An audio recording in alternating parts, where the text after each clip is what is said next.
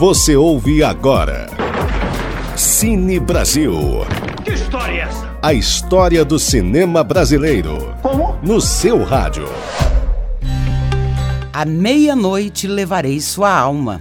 É o filme escolhido para esta edição do Cine Brasil, coluna sobre a sétima arte brasileira da educativa.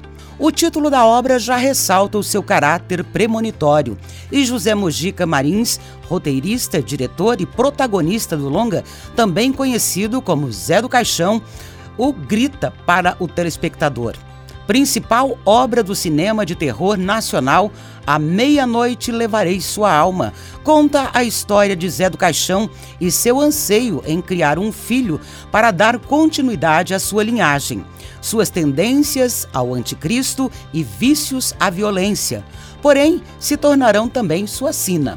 O filme foi lançado em 1964.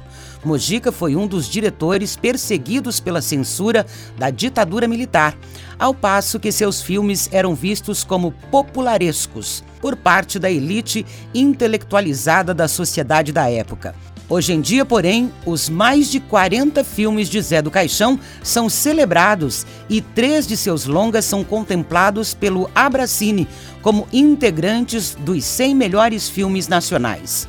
À meia-noite levarei sua alma. Está disponível na Globoplay, Look e Belas Artes à la carte. Você ouviu Cine Brasil. Que história é essa? A história do cinema brasileiro. Como? No seu rádio. Ele vai voltar. De volta a qualquer momento.